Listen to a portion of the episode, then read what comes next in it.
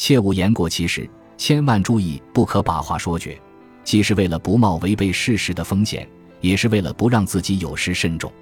言过其实等同判断失度，是见识短浅和品味不高的表现。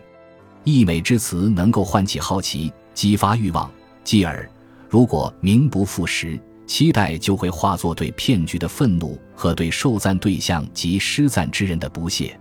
所以，明智者总是非常谨慎，宁可失之于不足，而绝不失之于过分。不同凡响毕竟少见，褒奖定当有度。过誉是谎骗的变种，会令情趣高雅和聪慧理智的名声丧失殆尽。